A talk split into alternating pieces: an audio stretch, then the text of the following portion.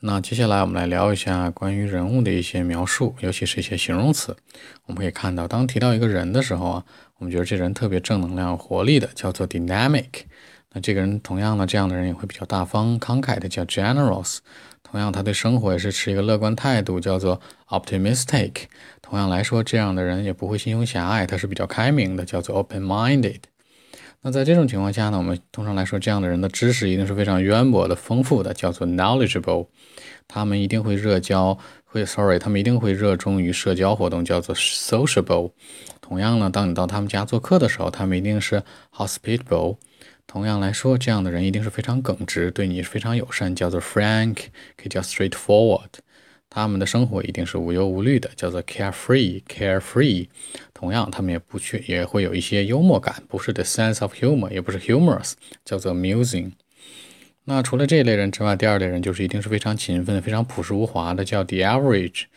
那也可以说，sorry，这 the average 说的是这一个普通的人，他们是勤奋敬业的，可以说叫做 industrious。OK，他们是非常有热情的，叫做 passionate。同样，他们也一定有非常大远大的一些志向，叫做 ambitious。在某种程度来说呢，我相信他们一定是 confident，非常自信的。这一类人一定是谦虚和低调的，叫做 modest and low key。同样呢，他这样谦虚和低调的人也非常好接近，叫做 approachable。那第三类人是什么样？这一类人可能非常体贴，非常节俭。我们说这个屌丝不对。暖男差不多，暖男有什么特点呢？可以叫做 considerate，也可以叫做我们所说的，也可以叫做我们所说的怎么办？非常的这种 谦虚的 modest。Sorry，刚才有一点点嗓子不舒服。那接下来呢？